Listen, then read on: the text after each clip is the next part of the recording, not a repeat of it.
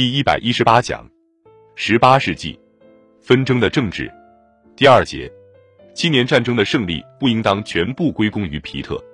但在两个重要的方面，他的历史声誉似乎是当之无愧的。即使皮特在民众中的受欢迎程度被夸大了，但他在改变十八世纪政治的性质方面所起的重要作用是不可否认的。在十八世纪五十年代中期，传统的政治结构明显出现了裂纹。托利主义遭排挤，以及辉格家族把庇护权控制在一个狭窄的圈子内的能力都没有维持太久。皮特至少带来了与旧政治决裂的希望，特别是在伦敦，因为他与这里的广大选民建立了深厚的关系。同样，作为一名战争领导者，他确实具有一种当时任何竞争对手不具备的至关重要的品质。没有这种品质，战争就不可能继续下去，更不用说最终获胜了。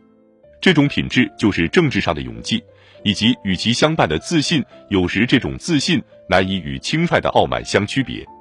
这种品质可以给那些更有能力和谨慎的人提供敢于去战斗和赢得辉煌胜利的道德基础。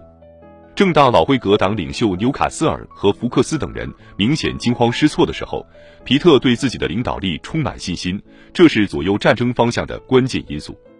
如果政治桂冠归根结底要献给那些甘愿冒一切风险的人，那么从这个意义上讲，至少皮特配得上这份殊荣。无论皮特成就的性质如何，这些年来他具有争议的活动恰好为随后发生的事件拉开了序幕。十八世纪六十年代政治性质的转变，将永远与新国王乔治三世以及他最不安分的臣民约翰·威尔克斯联系在一起。对国王而言，这些年是极其痛苦的。然而，乔治三世所做的很多事情，都只不过是针对他祖父统治时期延续下来的各项趋势不得已而为之的。他所谓的废除旧的政党区别的革命决心，尤其是如此。随着威尔士亲王弗雷德里克和皮特成功的招纳托利党人进入政府，政党间的差异已经大为削弱。一七六零年的党派差异主要停留在口头上，而不是实质内容上。不情愿和勉强忍耐已不复存在，取而代之的是老托利党因参与新政权而怀有的心照不宣的自豪感。在宫廷，他们受到热烈欢迎，并被授予恰当的职位、荣誉和贵族头衔。在各郡，他们重返治安官的职位，而在前十年，他们没有做到。在中部各郡。治安官这个职位再一次向专门为乡绅设立的，其中许多是老保守党人，甚至是老保皇派。令人敬畏的托利党获得了一个特殊的地位。当时的文坛巨匠约翰逊博士在政治上备受新政权的赏识，他在1762年从比特勋爵 Lord Bute 那里获得一份养老金。他的重新被接纳并非没有讽刺意味。约翰逊在三十年代写了一篇爱国檄文。猛烈抨击沃波尔在加勒比的亲西班牙政策，以及英国在那里的殖民野心。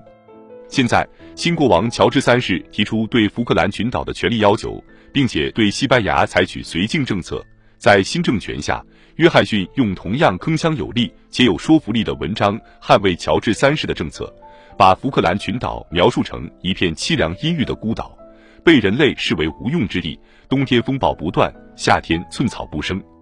在英国外交政策史上，这并不是福克兰群岛问题的终结。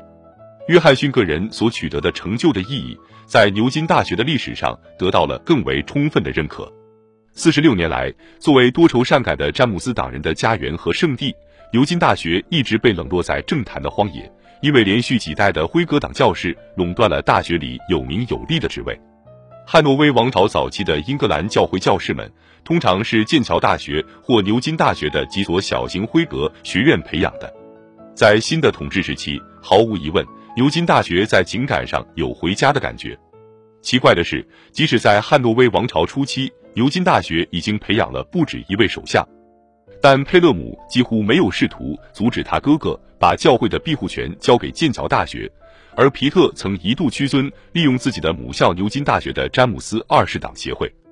在乔治三世的统治下，牛津大学出了一位首相诺斯勋爵 Lord North，他是牛津大学的名誉校长，也正好代表了保王党郡县的老托利党家族。如果托利党重返宫廷并不令人惊讶，那么乔治三世的其他新举措也就不奇怪了。这一政权曾怀着善意和崇高的理想。新的爱国国王可能会试图加强皇室特权，任何这样的想法都会被迅速粉碎。王权继承法 （The Demise of the Crown Act） 规定，法官不得像过去那样在君主死亡时辞职，从而消除了国王可能利用其合法权力扫除辉格党把持的司法机构的疑虑。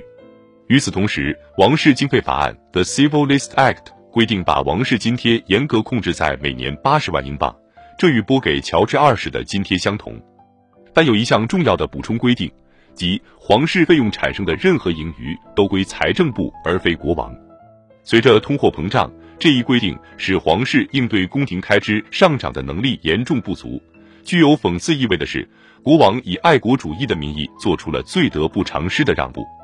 这是莱斯特家族党在威尔斯亲王弗雷德里克统治下的真正遗产。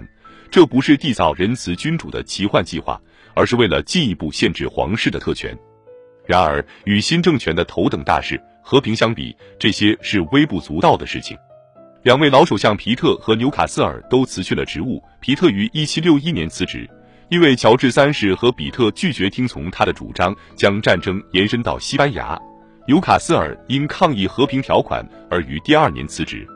但是现在回头来看，他们所坚持的大多数论点已无足轻重。如果不把战争期间获得的一部分利益归还波旁王朝，就无法实现和平。把主要的法属西印度群岛归还法国，以及在加拿大水域保留法国的捕鱼权，这些让步并不过分。在一七六二年的外交环境下，如果皮特和纽卡斯尔不想跟法国拼个鱼死网破，他们要做出的让步不可能比这些少。此外，那些年虽然取得了巨大成功，但是也付出了可怕的经济代价。到一七六一年，这一情况引起了广泛的恐慌。反对继续战争的报道频繁见诸报端和宣传小册子上。在伊斯雷尔·摩迪特 （Israel Modet） 的德国战争思考 （Considerations on the German War） 的引领下，反战呼声十分强烈。如果把战争进行到底，英国将以破产告终。此外，战争的标的物获得腓特烈大帝的继续支持和一些额外的殖民地的价值也存在疑虑。乔治三世和比特向西班牙求和，放弃了过多的利益，尤其体现在和平条款上。有可能他们认为，无论这场战争多么荣耀，并不是他们的战争。同时，他们又急于求和，但在本质上，他们谋求和平的做法是谨慎合理的，并得到了绝大多数议会成员和公众舆论的支持。在这种情况下，为什么新的政权如此具有争议性呢？或许主要是因为新政府的掌权者在其无害的活动中夹杂着对旧政权的一定程度的个人恩怨，而这必然会产生麻烦。乔治三世的前私人教师比特勋爵被选中来推行他的各项改革。比特是一位热爱知识的苏格兰贵族，但缺乏经验和技巧。为了让年轻的国王能够胜任君主的职责，比特给予的大部分指导都天真幼稚而不够圆熟。当时没有反对自由和宪政的大阴谋，也没有推行新专制制度的任何意图。